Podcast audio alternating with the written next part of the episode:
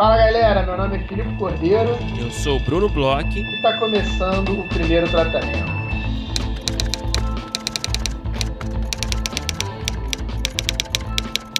Fala Brunão, tudo bem? Tudo bem, Filipe. Estou muito bem. Muito obrigado por perguntar. Como você está no dia de hoje? Brunão, bem. As últimas semanas aí bastante trabalhosas mas também bastante legais, né, Bruno? A gente está chegando aí é, na cara do gol para as nossas rodadas, né, Bruno? Sim, essa semana. Foi essa semana não? Foi, na, foi quando a final que a gente mandou? Semana passada? Foi semana passada e vai mandar essa semana também, negócio. Né, semana passada. Foi 5 de tal. Sim, sim. Na semana passada a gente divulgou a lista dos projetos selecionados para as rodadas. Então, todo mundo aí que se inscreveu recebeu por e-mail a lista com os projetos selecionados, a quantidade de reuniões de cada projeto. A gente faz sempre um aviso aqui também, né? Um pedido, por que não? Se você se inscreveu e não recebeu o e-mail, entre em contato com a gente, tá bom? Que a gente vai providenciar. Mas é, a gente que... mandou e-mail para todo mundo, quem foi Isso. ou quem não foi é, selecionado para as reuniões. Então, se você se inscreveu nas rodadas e não recebeu e-mail, avisa aí pra gente, porque esse e-mail, esse primeiro e-mail aí que a gente mandou, a gente mandou para todos. Exatamente. E foram muitos, muitos projetos selecionados, muitas reuniões agendadas. Foram 528 projetos inscritos, 321 reuniões Nossa. marcadas pelos players. Então teremos aí, aí um, um número bom aí de, de encontros que vai ser na, né, lembrando, né, esses encontros serão na última semana de maio, do dia 24 até o dia 28 de maio. E e a gente vai mandar em breve, né? Todo mundo que, que foi selecionado para as rodadas vai receber em breve a, as informações certinho dos dias, das datas, dos horários das reuniões e também os players, né? Quem é o player que selecionou o seu projeto? Tenho certeza que você que foi escolhido está ansioso para saber. Só esperar mais alguns dias aí. A gente deve mandar até o fim dessa semana, no máximo na segunda-feira, né, Felipe? Exato. E, Bruno, eu vou dar até uma dica. Aí, é um dos, dos players que estão participando da Peripécia, eles estão com um, umas análises bem interessantes no, nas redes sociais deles, falando sobre mais ou menos assim é, os tipos de projeto que eles receberam, as primeiras impressões. Então, ano passado, a, a, Laura Barzotto também, que também foi player, né, com a Abrolhos, ela depois do, do, do, das reuniões, ela falou um pouco sobre as impressões que ela teve das reuniões nas redes sociais dela.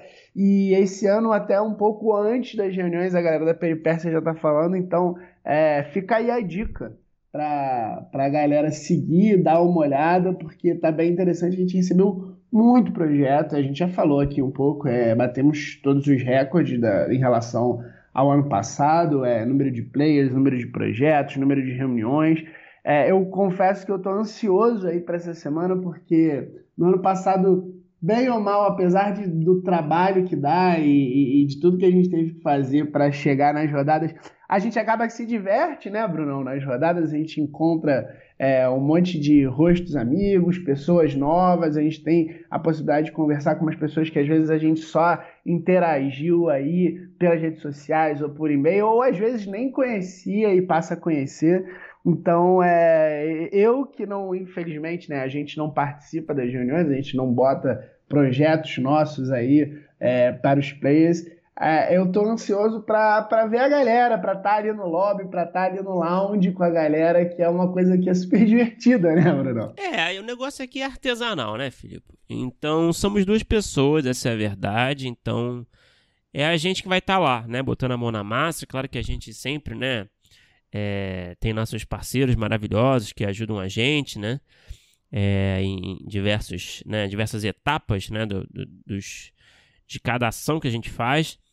Mas na hora da rodada, de tocar mesmo, de, de, de organizar, de estar lá no dia, é nós dois que vamos estar lá e nós dois vamos receber todos os roteiristas ali, todos os players ali no nosso lobby virtual do Zoom, que é um lugar de muitos encontros, né, Felipe? Um lugar de muita alegria, de muita troca, muitas histórias, ali naqueles minutinhos ali que antecedem cada encontro ali. A gente Pô, estimula, né? A gente gosta de estimular a galera trocando ideia também. Claro que né, a gente está sempre ocupado com a coisa da produção, então nem sempre a gente pode dar atenção, mas a gente sempre incentiva a galera a ficar lá trocando ideia, né? E, e combatendo aquele nervosismo de última hora também que, que não precisa existir, né, Felipe? E a gente queria parabenizar, né? Por que não parabenizar todo mundo que foi selecionado? E fazer aquele aviso de sempre também, gente. Olha, não desanime se o seu projeto não foi selecionado. Rodada de negócios é uma coisa muito específica né, no nosso audiovisual. Não necessariamente é, indica, né, se o seu projeto não foi selecionado, não necessariamente indica que o seu projeto não é bom, que não tem potencial, porque muita gente mandou mensagem pra gente, né, Felipe? Depois que a gente enviou a lista dos projetos selecionados, uma galera mandou e-mail pra gente perguntando o que, que a gente achava, será que é o meu currículo, o que, que será que aconteceu, e aí, francamente, a gente não sabe, né, Felipe? A gente não tem nenhuma, né? A gente gosta a de gente... falar também, a gente não tem nenhuma responsabilidade sobre as escolhas não cabe a nós, né? A gente faz apenas né, a ponte entre os roteiristas e os produtores, os canais, enfim. É, e a gente não tem essa resposta também, né? É uma escolha muito subjetiva que muitas vezes tem a ver com as demandas dessas produtoras, né? o que, que elas estão procurando no momento. Então, enfim, é, não desanime, porque faz parte e, e, e terão né, outras rodadas nossas e de outras né? Tem outros festivais aí, tem o Frapo em breve, teremos aí o Rota teve agora, vai ter o Série Lab em breve, enfim. Então terão muitas oportunidades por aí. É isso, você falou muito bem. A gente, é, no, nós dois também passamos por isso é, quase que cotidianamente na nossa profissão. A gente está muito acostumado a, a, a, ter esse tipo de, de é, cotidiano do roteirista, que é desenvolver ideia, bater em porta, tem as rodadas. Aí, né, eu, eu acho que eu já falei aqui, é, nas rodadas que a gente participa, por exemplo, ano passado, nas rodadas do Frapa, tinha projeto que eu achava que era o projeto matador, que eu ia conseguir reuniões, e tinha outros projetos que eu achava que é, se acontecer alguma coisa legal, porque eu gosto muito do projeto, mas não sabia se, se tinha público, no projeto que eu super acreditava, que eu estava super empolgado, achando que eu ia arrebentar, ninguém quis ouvir. O outro é. projeto que eu estava ali dizendo, ah, o que vier é lucro, mais de uma reunião. Então, assim, é, é, muito subjetivo. Muitas vezes são questões de momento, outras vezes é questão ali é, de uma coisa que você mesmo acaba encontrando no projeto. Então, assim, é, é muito subjetivo e é bem ou mal, normal de certa forma. Assim. Quanto mais você vai participando, mais chance, obviamente, você tem de conseguir reuniões, mas por uma questão quase que numerológica. É, é não é. necessariamente porque você está escrevendo sobre o projeto, a gente sabe, é, são, são poucos, relativamente poucos caracteres, é, faz parte é, é, dessa dinâmica até para os players conseguirem fazer um garimpo, para conseguir ver as coisas. Então, assim, é, é, é continuar, é persistir. É, se você acredita no seu projeto, talvez valha um polimento, talvez nem precise disso. Vai chegar a hora, vai ter ali o seu momento. Então, assim, é, é faz muita parte do cotidiano de roteirista. Então, assim, é, é, parte do nosso crescimento, né? E aí eu também deixo uma outra dica aqui, eu falei, né, das redes sociais, mas a gente conversou com muitos dos players que estão aqui. Uhum. A gente conversou com. Uhum. Tem, tem vários dos players é, que são roteiristas ou até produtores que estão participando. Então, quando você receber lá é, na, até o final dessa semana ou segunda-feira, porque a gente ainda está vendo umas últimas questões aí com os players, é, a lista com os players que vocês vão fazer as reuniões, joga aí no buscador do, do, do, seu agregador de podcast o nome da produtora. Talvez a gente tenha entrevista, a gente não tem com todos, mas a gente tem entrevistas com bastante gente, então pode ser que tenham dicas ali. A gente tem várias entrevistas super legais sobre rodada de negócio, então joga a rodada de negócios que vão aparecer, a gente fez entrevistas no ano passado, a gente fez entrevistas é, para as rodadas do Frapa. Então, aí no podcast está recheado de dicas para a galera que vai fazer as reuniões. Não tem por que chegar no escuro. E é o que o Bruno falou. Lá no lobby, aquele momento ali é para tentar dar uma relaxada. O Bruno, você fala uma coisa que eu acho que é, é, é boa Opa. de ouvir antes das reuniões e é muito verdadeira. É, esse é o, momento, é o seu momento, é um dos momentos mais legais que a gente tem. Alguma pessoa ficou interessada em ouvir o que você tem para falar ali. Então você vai chegar lá para apresentar teu bebê. Então você tem que você, você não precisa estar tá tão é, a gente sabe, né, que é duro, a gente sabe que a gente às vezes é, é, fica intimida, um pouco travado, né? a gente sabe como é que são os roteiristas, mas a outra pessoa já teve interesse para te escutar. Então ali é hora do teu show, é hora de você é, relaxar. É hora de brilhar, né? E, e, quantas vezes a gente não dá uma de chato e tenta contar a nossa história para quem não quer ouvir? Em mesa de bar, em elevador, em é, corredor de evento. Esse momento o cara tá ali para ouvir o que você tem para falar. Então aproveita, né? Isso aí, isso aí. Então é isso. A gente deseja boa sorte a todo mundo que vai participar. E a gente se vê em breve, certo, Felipe? Exato, Brunão. Agora, continuando aqui, a gente tem uma outra coisa super legal para falar aí. A gente, nas últimas, nos últimos meses, a gente tem feito parcerias e tem conseguido trazer aí bastante sorteios, é, vantagens é, principalmente para a galera que é apoiadora. E a gente está com mais uma. A gente está aí com a galera do Tambor Multiartes, que, que é a galera que até organiza o NPA. A gente já falou aqui bastante sobre eles, tem entrevista com eles. E eles, desde o ano passado, organizam masterclasses com o Davi França Mendes, que é um puta roteirista que é, já escreveu aí para é, série em canal aberto, fechado, criança, ele já escreveu um pouco de tudo, filmes. É, e ele vai dar uma masterclass fim do ano, é, chamada Roteiro Cena a Cena. Ano passado eu fiz uma masterclass dele, é, adorei, é, ouvi coisas diferentes, ouvi coisas é, interessantes, formas de enfrentar as cenas, escrita criativa, coisas que realmente eu não tinha escutado em outros lugares, não tinha escutado em outros cursos, até em outras entrevistas. E a gente, com essa parceria, vai abrir aí é, amanhã, se você está escutando na quarta-feira, quando sai o podcast, um sorteio nas nossas redes sociais de uma bolsa integral. E os nossos apoiadores vão ganhar descontos para se inscrever na, na Masterclass. Então fiquem ligados aí nas redes. Os apoiadores vão receber e-mail, vão receber tudo direitinho, mas fiquem ligados aí na rede porque a gente vai fazer uma super promoção e eu recomendo muito a aula do Davi. É, e para passar as informações de datas, né, o curso vai ser, vão ser duas aulas, né? Uhum. A Masterclass vai ser no dia 29 e no dia 30 de maio, né? São um sábado e um domingo, das 10 da manhã até as 13 horas. Então, três horinhas de aula aí por dia.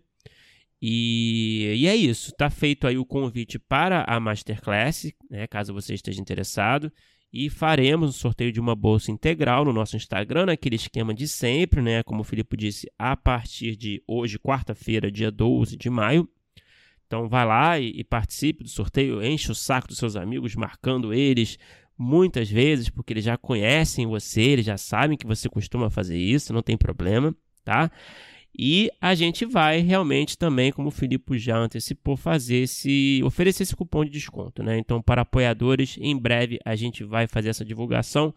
E agora vamos falar do nosso convidado de hoje, um cara super especial, né? Um cara que a gente já tinha ouvido muito falar, um cara que tem muitos temos muitos amigos em comum com ele, né? Foi muito pedido aqui, né, Bruno? Exatamente, era o nosso grupo para apoiadores né, no Facebook, a galera pediu em massa esse convidado e a gente, é claro, acatou né, a sugestão e adorou também a sugestão. A gente conversou com o Michel Carvalho. A gente fica feliz também de saber né, que o Michel já conhecia o podcast, já escutava com uma certa frequência, então a gente sempre fica muito feliz. É, o Michel, só para citar alguns trabalhos do Michel, né, ele já atuou como roteirista e pesquisador em mais de 20 projetos, entre eles Perrengue da MTV, né, o Matches, temporada de verão da Netflix, os longas de documentário Torre das Donzelas, Mussum, um filme de Cacildes, Prazer em Conhecer, a série documental Favela Gay. É um cara que é roteirista, é professor, é doutorando em antropologia, é um cara muito inteligente, cheio de experiência, que contou muito pra gente do, é, dessa dinâmica de, de, de, roteiro de documentário, também comparando com os projetos de ficção é, que ele trabalhou. É, eu achei muito legal a conversa. É, fiquei com vontade de estendê-la, né? Mas claro que o Michel tem uma vida também, não pode conversar para sempre com a gente. E eu recomendo demais o papo. É, foi demais. O Michel ele contou, ele, ele, ele, ele dividiu muito com a gente, né, a, a experiência é, de roteirista ano a ano, os projetos e a coisa andando, e aí às vezes parava. Ele, Isso ele foi, foi muito, bom, né? gente como a gente, né? Assim, falou um pouco. A, a gente gosta muito de, de ouvir coisas que é, dão certo, e a carreira do Michel deu super, tá dando super certo, mas é, a gente sabe que o caminho, o percurso é complicado e não é sempre que a gente escuta, né, as dificuldades do percurso. E o Michel, ele pô, contou pra gente bastante sobre o início da carreira, quando ele achou que ia deslanchar, voltou um pouquinho, foi, voltou. É, ele, pô, professor na roteiraria, um cara, você falou tudo aí, um cara gente boa que dá vontade de ficar conversando depois horas e horas, um cara que com certeza vai ficar aí é, para o futuro como um amigo, espero, e espero que vocês gostem do papo, como para a gente foi ótimo gravar. Vamos escutar.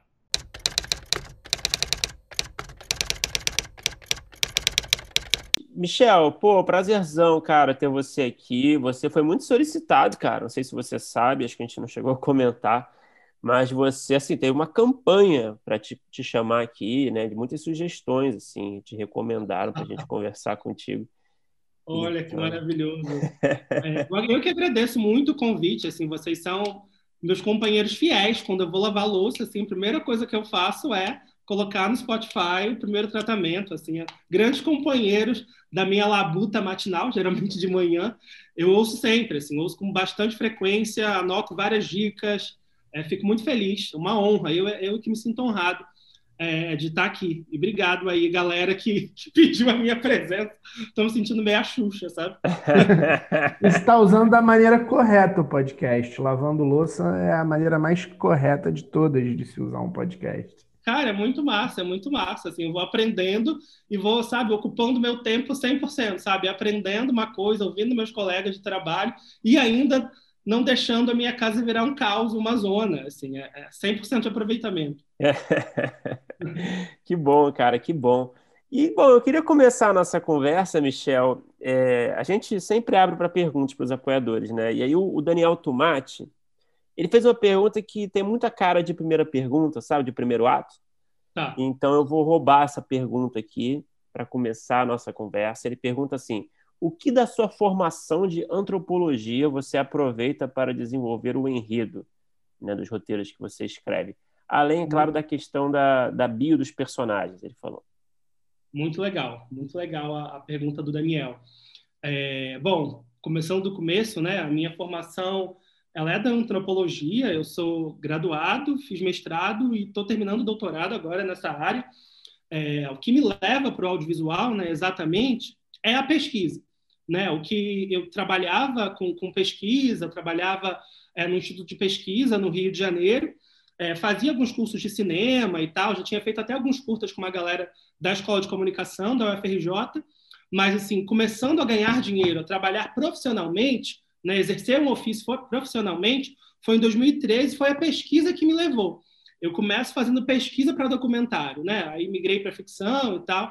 É, até hoje eu tento uh, de alguma forma, coadunar essas duas áreas, que são a, que são o documentário né, e a ficção. Mas o que me, que me leva para o cinema, para o audiovisual, para o ofício da escrita, é a pesquisa.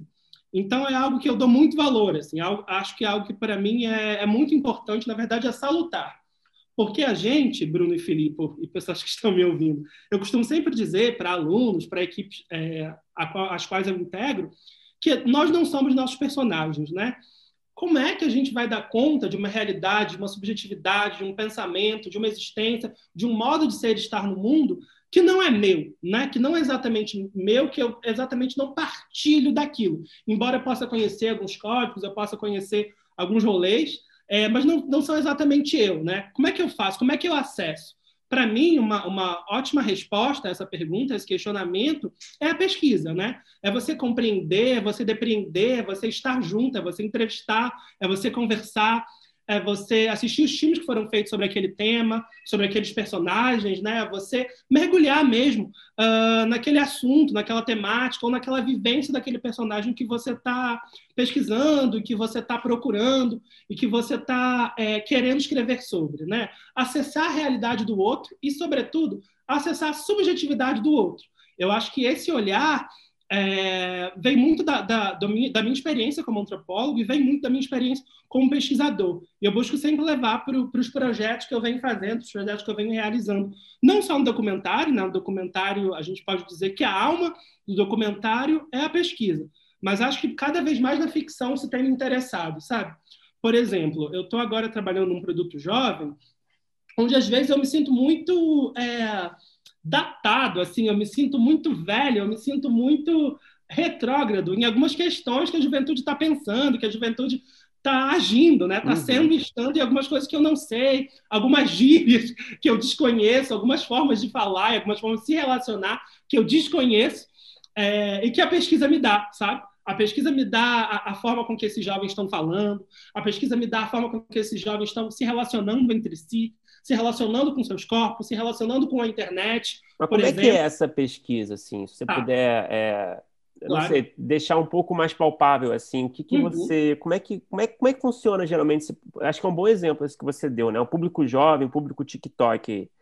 É, ah. Não basta só baixar o TikTok, né? qual, qual é o Mas nível? É um ponto importante. é um ponto inicial, assim. É um, ponto, é um bom ponto, assim, um bom ponto de partida. Uhum. É, por exemplo, é, deixa eu pensar aqui se, se, esse exemplo da juventude é bom ou se esse outro exemplo que eu estou pensando. Bom, vamos na juventude mesmo, que é o que você tinha me perguntado. É, eu acho que a pesquisa, uma boa pesquisa, ela ataca em diferentes frentes. Ela ataca em diversas frentes. Eu acho que é essencial a gente ter esses múltiplos pontos de vista sobre o mesmo tema. Então, é, Filipe e, e, Bruno, assim, eu, eu parto de tudo eu parto é, das músicas que a galera tá ouvindo, né? Como é que eu acesso essas músicas? Que músicas que são as, as músicas mais ouvidas do país, né? Que músicos os adolescentes estão gostando? O que que essas músicas estão dizendo? O que que, por exemplo, é, Taylor Swift? O que que... Nossa, como é o nome daquela moça, de, aquela moça meio depressiva? Ah, Billie Eilish. O que que Billie Eilish... o que que, Billie Eilish está falando nas suas letras, né? E como é que essas letras estão chegando no coração e na mente desses jovens, né? Eu começo, eu começo de uma forma muito rasa mesmo, eu começo pela internet. E aí eu tenho o Instagram, que é uma ótima ferramenta, tenho o TikTok, que é uma ótima ferramenta, eu tenho as músicas, que são uma ótima ferramenta, e eu tenho, em última instância, e aí se eu conseguir, é, é, acessar mesmo essa galera, conversar mesmo com essa galera, né? Eu tenho meus primos, eu tenho pessoas, algumas pessoas que eu vou tentando chegar, sabe? Eu acho que uma boa pesquisa ela parte de, diversas frentes, né? Como eu disse. E aí, por exemplo, eu tenho a internet, eu tenho o Instagram, eu tenho pessoas que eu conheço, pessoas de uma idade é, menos avançada que a minha, pessoas que sejam daquela faixa etária que eu quero que eu quero conversar. E aí, primeiramente, uma conversa bem informal mesmo, assim, né? É uma conversa agora na pandemia é um pouco mais difícil, né? Mas mas o, o mais legal para mim é quando eu realmente consegui estar junto quando eu conseguia é, sentar do lado e conversar, sentar do lado e, e, e, ver essa, essas pessoas vivendo e agindo, né? Por exemplo, vou dar um exemplo de uma, de uma série que eu fiz, uhum. que foi um trabalho documental, mas vocês vão entender exatamente o meu ponto. Era uma série chamada uh, Favela Gay Periferias LGBT, que, é, que foi ao ar pelo Canal Brasil e tal, foi, foi bem bacana. E a gente circulou pelo Brasil, assim, literalmente, me pagaram passagens e hospedagens e comida, então eu fui circulando pelo Brasil em busca de pessoas LGBTs periféricas. E aí, a minha ideia com isso, com, com essa pesquisa de campo, vamos dizer assim, não era tão somente conversar, não era tão somente fazer um bando de perguntas mas mais do que fazer pergunta, me interessava é, vê-los em ação, vê-los agindo. Sabe essa ideia de que a gente revela um personagem na ação? A gente revela um uhum. personagem na ação dramática, muito mais do que tão somente no diálogo? Eu acho que a pesquisa tem um pouco disso também, fazendo essas relações que eu gosto muito entre antropologia e dramaturgia, é, entre um trabalho de campo e uma, e uma boa dramaturgia, né, uma dramaturgia bem urdida, para mim, é, para mim, para mim parte exatamente disso também, né? Por mais que eu possa perguntar várias coisas às pessoas, Do tipo, como é que você se diverte? Eu posso perguntar isso para qualquer pessoa. Posso perguntar isso para um jovem, por exemplo. Mas, se eu for acompanhar o dia a dia desse jovem, se eu for estar junto, né? Se eu fizer um trabalho junto desse jovem, se eu acompanhar a rotina dele por um dia, que seja por uma noite, por uma tarde, eu vou ter muito mais respostas do que eu, do que eu, eu tão somente perguntar, entende? Se eu, nesse caso do favela gay, né? Eu fui para balada junto com eles fui para balada junto com a galera. Então eu entendia como é que a galera é, se pensava, como é que a galera se relacionava, quais eram os hobbies exatamente, o que, que eles bebiam. Eu conheci um bando de bebida que eu não conhecia. É uma realidade, é a realidade sem filtro, né? Porque se você, né, você vai conversar com a pessoa, é. tem esse filtro também, né? Tem, Ela, tem, dela tem mesma. É, eu gosto muito desse trabalho que a antropologia, a antropologia vai chamar de pesquisa de campo, né? Que é o estar lá.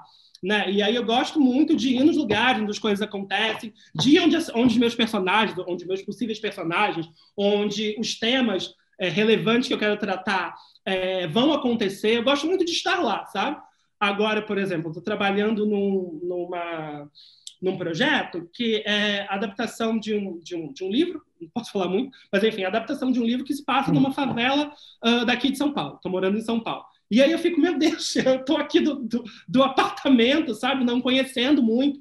Isso, de alguma forma, vai me vai me, me deixando um pouco sufocado, sabe? Que eu queria muito pois é, chegar... Pois é, essa época deve ser o pesadelo, né? É um pesadelo para mim, exatamente. É uma boa definição, assim. E eu estou me cercando por outras arestas, né? Você me perguntou de dicas, vocês me perguntaram. Eu estou me cercando por outras arestas. Por exemplo, é, eu, tô, eu tô ouvindo muita música, muito rap, que era, era, era algo que eu não conhecia muito, né? E faz muito sentido para os personagens que eu tô, que eu tô trabalhando nesse projeto. Então, eu tô ouvindo muito rap.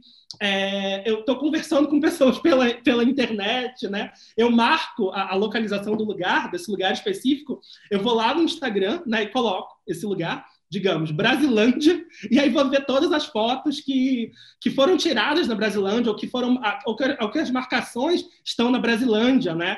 Para personificar um pouco, porque talvez eu sinto muito que às vezes, eu sinto muito, sou o cacófono, mas às vezes me parece, né, que a gente a gente não personifica muito, a gente fica muito de uma forma muito abstrata em lugares, em temáticas. E quando a gente personifica, né, quando a gente dá uma vez, quando a gente é, é, dá um rosto àquilo, aquilo se torna mais palpável. Pelo menos para mim. Assim. Acho que fiz uma pergunta, fiz uma resposta de 20 minutos, mas em linhas gerais, a pergunta do Daniel, é, acho que eu posso responder assim. O que a antropologia me ensinou, que eu levo para o meu trabalho como roteirista, como pesquisador, tanto na ficção quanto no documentário, é o papel da pesquisa, o papel de conhecer realidades que não são as minhas, o papel de, de reconhecer embocaduras que não são as minhas, o papel de reconhecer falas que não são as minhas, o papel de reconhecer, uh, de entender é, como outras pessoas pensam, que não é exatamente a forma de eu pensar, né? Se a gente for, e aí eu vou terminar agora, tá? Se a gente for, por exemplo, escrever um personagem psicopata, não é a forma que eu penso, né? Mas como eu, enquanto roteirista, eu me livro dos meus preconceitos, eu me livro da, das minhas preconcepções, eu me livro de, desses meus filtros reguladores, né? É, alguns teóricos vão dizer que a cultura é como se fosse cultura mesmo, né? A cultura é como se fosse o óculos, como se fosse a lente atra através da qual você vê o mundo. Então, eu, uma pessoa que não sou psicopata, vou enxergar o agir de um psicopata através da, através da minha lente, através do meu óculos como é que eu tiro esse óculos, ou, é, ou, como é que eu desconstruo de alguma forma esse meu óculos, ou seja, essa minha forma de ver, é, para ter algum tipo de empatia ou para ter algum tipo de entendimento sobre o funcionamento da mente de um personagem psicopata, por exemplo. Né? Então, eu acho que me dá a antropologia, né, as ferramentas antropológicas, as ferramentas da pesquisa, me dão essa me dão essa possibilidade de enxergar o outro com uma maior com uma maior empatia e me dá uma possibilidade de enxergar o outro é, a partir de sua própria subjetividade e não a partir da minha, né? Eu acho que em linhas gerais é isso. Michel, então já que o Bruno aproveitou, né, roubou um pouco no jogo, começou com pergunta de dos nossos ouvintes, eu vou é, também fazer uma pergunta do Guilherme Zanella, amigo nosso aqui, é, porque conversa muito com a sua resposta, o que ele quer saber que ele, ele queria saber, queria que você falasse um pouco como é que foi a transição na carreira, que ele tem reparado que você tem cada vez mais se dedicado à ficção, uhum. e ele fala que em determinado momento ele se vê assim tentando convencer, vamos dizer assim, o mercado que também trabalha só com ficção, não só documentário, e aí até eu me relaciono um pouco com essa uhum. pergunta, que eu escrevo bastante não ficção, e, uhum. e essa transição a gente sabe que é, é, nem sempre é a mais tranquila, vamos dizer uhum. assim. Grande Zanella, um grande colega aí de, de, trabalho.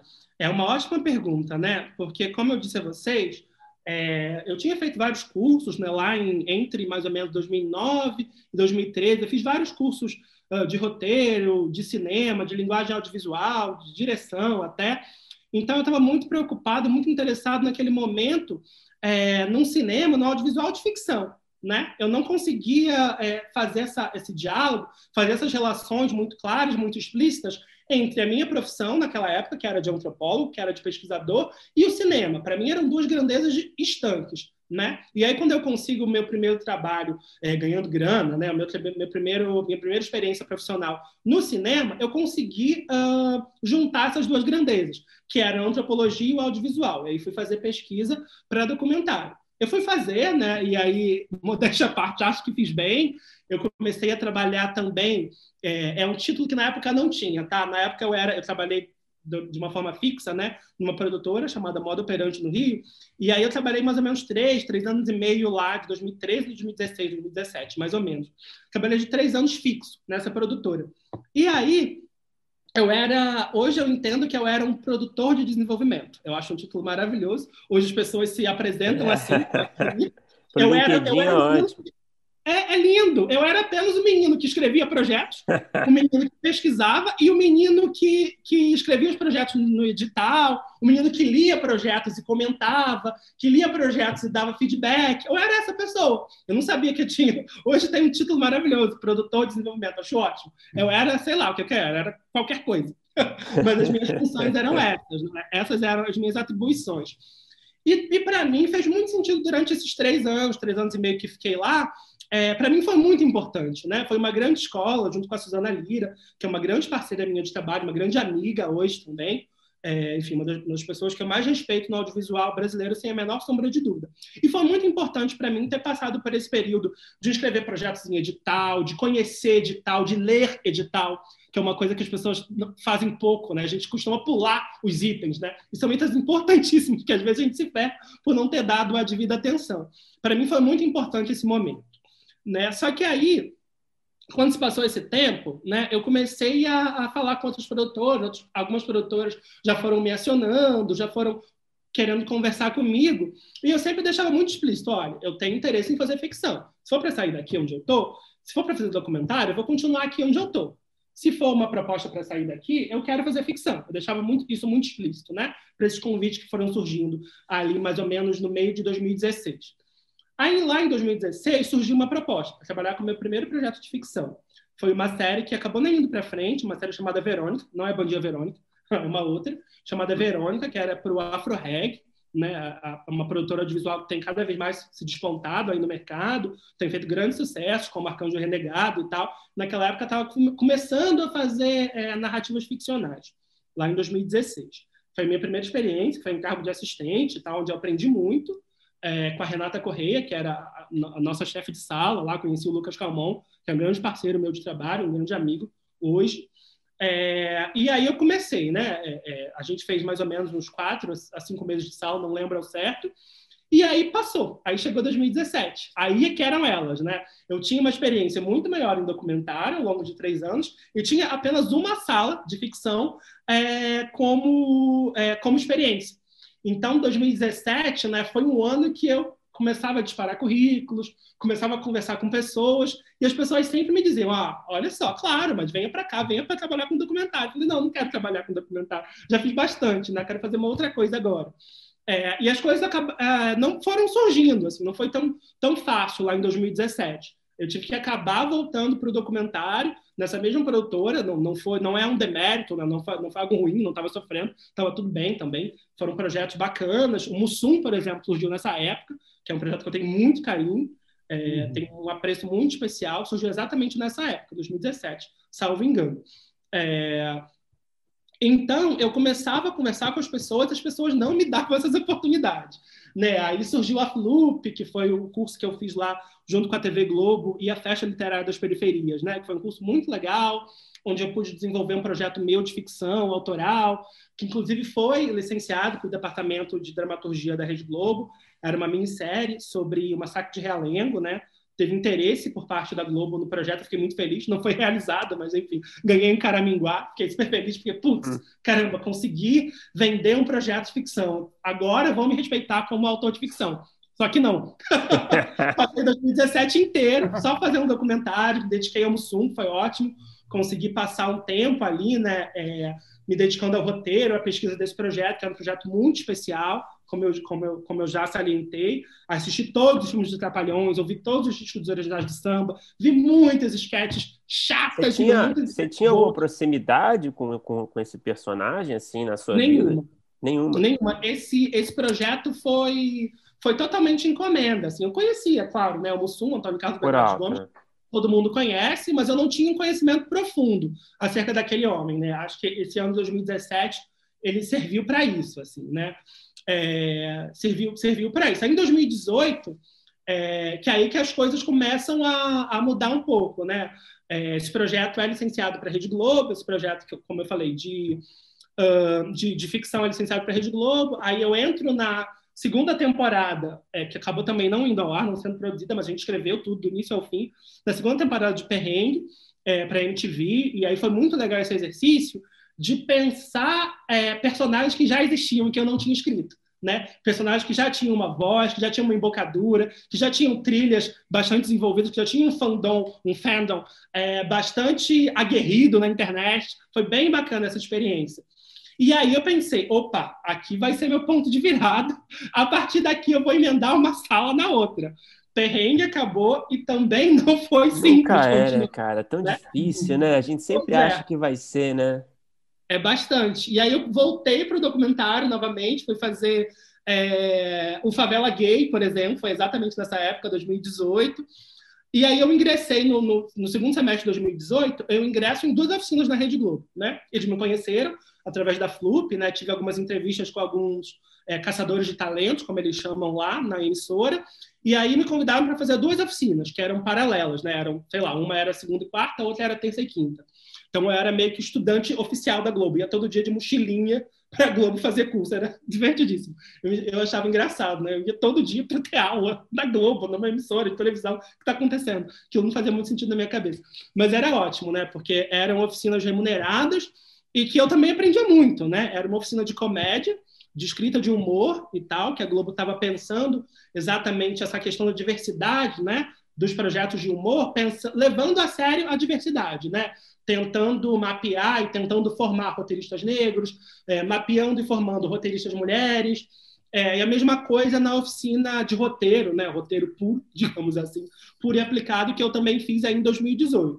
Aí acho que aí, aí eu começo a ter um ponto de virada, começando a responder a pergunta do Guilherme. Né? Eu acho que essas oficinas realmente me colocaram num outro lugar, né? Me colocaram é, sair do júnior e acho que começo a ser respeitado como um profissional que ainda não estava maduro, né? Mas é um profissional, né? Eu poderia, é, esse cara aqui poderia fazer sala de roteiro tranquilamente, né? A gente já confia. Ele já passou por dois processos, um de assistente e outro como roteirista é, pleno e fez duas oficinas importantes numa grande emissora e agora beleza, vai ser o seu debut como roteirista de fato. E aconteceu. Aí, em 2019, eu integro primeiro uma pequena sala de roteiro, uma pré-sala de roteiro, uma mini sala de roteiro, não sei como queiram chamar, para um projeto que se transformou hoje no temporada de verão, para Netflix.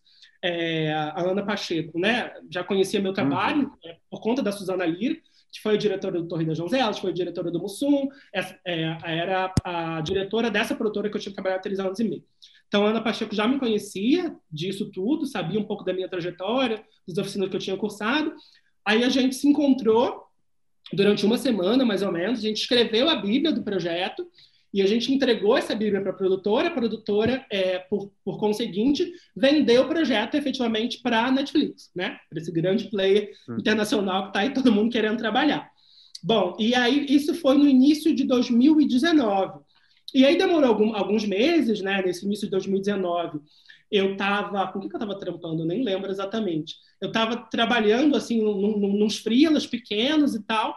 Aí surgiu a oportunidade, mais ou menos em abril, maio de 2019, é, para trabalhar na sala dessa série, na sala de roteiro dessa série, que a gente tinha escrito a Bíblia lá em janeiro, no início do ano de 2019, né? Que é a série que hoje chama temporada de verão, né? Na época era alta temporada. Aí eu me mudo para São Paulo, né? Para escrever essa série. A, a, a, sé a, sala de roteiro da série é, foi aqui em São Paulo, né? A Netflix precisava ter esse diálogo maior, então o trabalho não podia ser feito no Rio, tinha que, ter, tinha que ser aqui em São Paulo. E aí eu acho que realmente as pessoas começaram a me entender de fato como um roteirista, né? Já tinha passado por oficinas, já tinha passado pela assistência, já tinha passado pela série da MTV, é, e agora eu estava na série de um grande player. Então acho que aí as coisas começaram a despontar, os convites começaram a surgir e tal, os convites, sobretudo, né? É importante ressaltar também é que houve essa grande procura por profissionais negros, né? Eu uhum. começo a minha carreira em 2013 e para profissionais negros a, a, carreira de roteirista em 2013 é completamente diferente do que a carreira para profissionais negros em 2021. Né? Em 2019 também. Então eu começo a ser chamado para bastante coisa, coisas que eu preciso, né, até dizer não, porque eu estava exclusivo nesse trabalho e tal. Então acho que a transição é, começando a fechar essa resposta, Guilherme, a transição se dá muito a isso, deu a, a, através de muito tempo, né? Demorou bastante. Eu achava que, emplacando um trabalho, eu iria emendar um trabalho no outro, e não foi assim. Durante muito tempo, durante aproximadamente três anos, foi mais ou menos uma, uma sala de roteiro por ano, e bem espaçada uma com a outra, e não havia convite depois, né? Os convites demoravam muito para chegar. É, eu não conseguia capitanear meus próximos meus, meus projetos é, autorais, né? eu não conseguia exatamente vender meus, meus projetos, eu os tenho, mas eu não conseguia é, levá-los para frente. Então acho que esse, essa transição ela se deu é, depois de três anos. Depois de três anos que eu consegui fazer três séries, que eu consegui estudar em, em, lugares grandes e que eu consegui esse respeito do mercado. Né? O mercado passa a me entender como roteirista é, de ficção e não somente como, como roteirista de documentário. Né? Precisou passar por tudo isso. Aí, depois do temporada de verão, aí as coisas começaram a engrenar. Aí começou matches, aí começou a novela, começaram a surgir é, convites também para desenvolver longas metragens. Aí as coisas foram acontecendo como estão acontecendo até os dias de hoje. Mas demorou três anos. Cara, acho que isso é um belo depoimento, sabia? Para quem está quem tá escutando, porque é uma, é uma construção, né? A gente, uhum. a gente fica, sei, criando expectativas e às vezes, muitas vezes, falsas expectativas, né? Mesmo uhum. com um projeto legal que você está trabalhando, às vezes não necessariamente vai surgir um convite logo depois, enfim, acho que isso que você falou é, é muito rico, assim, é, nesse sentido da, da carreira mesmo, que é uma construção de anos e anos, né, uma questão de percepção do mercado sobre, sobre a sua marca, né, também, digamos assim, né? Totalmente, totalmente, leva tempo, eu, eu acho que leva tempo para você se entender enquanto profissional, para o mercado te entender enquanto profissional, para você ter a sua cartela de projetos pessoais, mas você ter também uma cartela de projetos, mesmo que os projetos não tenham sido filmados, né? Mas foi muito importante é, passar por projetos que eram capitaneados por grandes produtoras, eram projetos que eram capitaneados por grandes players. Isso dá uma legitimidade também, né? Não só o desenvolvimento que você fez sozinho ou com seus amigos, mas o desenvolvimento que passou por canal, que passou por feedback de canal, que passou por notes de canal, que passou por relações com diretores, passou por relações com produtores. Tudo isso vai, vai criando uma legitimidade muito importante. Assim, pelo menos eu percebo que, que o mercado é, passou a me valorizar depois dessas experiências diversas com produtores, com players, é, com, com, em lugares diversos até, uhum. né? Com essas experiências também das oficinas. Eu acho que tudo isso foi, é, foi construindo esse tijolinho, né? Foi construindo, foi arrumando essa cama na qual eu deito hoje, para usar uma metáfora ruim. Ô Michel, você falou aí da brevemente, né? Falou por alto das suas experiências nas oficinas de roteiristas da Globo. Eu acho que pode ser um, um tema interessante assim para explorar um pouco mais, assim, se eu pudesse falar um pouco mais dessas, dessas experiências e também assim, o que que você trouxe assim de mais valioso, o que você aprendeu de mais valioso nessas experiências? Legal, uma boa pergunta. Eu acho, é, Bruno, que tem o seguinte: essas oficinas, elas são, pelo menos acho que eu cursei, né, mas acho que a empresa tem essa, esse interesse, essa expertise como um todo, em todas as oficinas que eu venho percebendo, é de tratar é, o oficineiro, eles chamam de oficineiro, é engraçado, o oficineiro como um profissional. É, ou, ou, ou como um quase profissional, como um semi-profissional. É como se fosse um rito de passagem, e eu vou te explicar o porquê. Né? Porque assim, você entra, né, você precisa desenvolver um projeto seu, autoral, pessoal, é necessário que você desenvolva ao longo dos meses um projeto, né? seja de novela, seja de filme, seja de série, seja do que, do que quer que seja, e você precisa mostrar que você, mais do que somente escrever um projeto, né? escrever um projeto com sinopse, logline, argumento, perfil de personagens, tudo isso, é, você precisa mostrar que escreve cenas. Porque isso, Bruno, acho que também é um gargalo, sabia, do nosso mercado. A gente fica, muitas vezes, a gente fica restrito a desenvolver projeto, desenvolver personagem, desenvolver argumento, desenvolver arco, mas como, como a gente mostra esse personagem agindo, né? A gente é mostra muito diferente, né? É muito, é muito, é muito, é muito já é difícil, né? Você pensar é, sinopse, Bíblia. Agora você colocar isso em prática, né? Essa teoria em prática ainda é mais difícil. Né? Exatamente. Eles precisavam dessa entrega, né? precisavam mesmo é, forjar esses novos roteiristas que estavam ingressando no mercado, ou da Rede Globo, ou do lado de fora, porque muita gente é, vai fazer suas coisas do lado de fora, né? fora do, dos muros de uma grande instituição, digo eu, é, a partir daquele conhecimento que, que, que tem ali. Então, acho que essas oficinas que eu fiz é, tinha muito é, essa ideia de rito de passagem. Você entra no oficineiro, a gente vai te dar uma grana por mês para você né, viver, para você pagar o seu Uber, para você comprar sua cerveja, comprar seus livros e tal, e você vai escrever coisas, né? Você vai, você vai ensinar, a gente vai te ensinar essa técnica, esse modo de fazer global que é muito específico sobretudo no, no, humor, né? As oficinas de humor era um humor muito específico que a, que a Globo faz, né? Que vem mudando e tal. O humor tem, tem ganhado cada vez mais camadas é, políticas é, no humor da, da Rede Globo, né? dos programas e tal. Tá no ar, enfim. O próprio Zorra, que acabou, uma série de programas que tem uh, um engajamento político muito interessante de esquerda, que me agrada muito. É, então, essas oficinas serviam como uma espécie de rito de passagem, de transformar um aluno em um profissional. E como é que se fazia isso? Dando técnica, dando conhecimento, dando instrução, é, falando especificamente sobre a empresa, sobre o que a empresa estava procurando, sobre que projetos a empresa estava procurando, sobre que tipo de profissionais é, se adequariam àquele tipo de trabalho. E no final você precisava entregar um projeto, mas esse projeto precisava ou de uma escaleta bem desenvolvida ou de um roteiro. E se fosse uma escaleta, o que você tá, que você entregasse, é, essa escaleta precisava ter algumas cenas desenvolvidas, né? A gente precisava mostrar no, nas duas oficinas. É, a gente precisava mostrar que a gente sabia escrever no formato Master Scenes também. A gente precisava mostrar que a gente conseguia é, é ter, ter uma identidade autoral ali é, na, na, nossa, na nossa forma de descrição de cena, nos nossos diálogos, na forma com que os personagens se relacionavam, é, como a gente revelava tudo aquilo que estava no projeto, como a gente revelava tudo aquilo que estava no perfil dos personagens nas cenas, nas relações entre as cenas, na progressão dramática de uma boa escaleta, na progressão dramática de um bom roteiro. Né? Então, acho que a experiência das oficinas elas me serviram para isso, me serviram é, para eu me entender efetivamente como sou um roteirista de ficção, sim, sei escrever isso, sim, e para o mercado me entender também. E o que, que eu levo comigo, né? Para além disso, para além do fato de que agora eu dou aula também, né? Para além do fato de dizer sempre aos meus alunos, gente, vocês precisam escrever, eu preciso escrever, todo mundo que, que, quer ser roteirista precisa escrever. E escrever projeto, sim, acho importantíssimo, mas o exercício é, de escrever cena, desenvolver cena, de desenvolver relações entre personagens na cena é, é salutar, né? É necessário ao ofício do roteirista. E algo que eu também carrego é, dessas oficinas comigo é, muitas técnicas de humor, por exemplo, é, na oficina de humor, né, muitas técnicas que eu não sabia, né, o Maurício Riso, ele vai, as aulas dele iam muito nesse sentido. Existe uma lógica por trás do humor. Existe, existe uma fórmula para você produzir humor, para você fazer com que as pessoas riam, para fazer com que as pessoas é, é, deem risada. Existe uma técnica muito específica. Né? E aí, é, essas técnicas me ajudaram, me ajudam hoje a construir cena, é, a possibilidade do desenho da cena, né?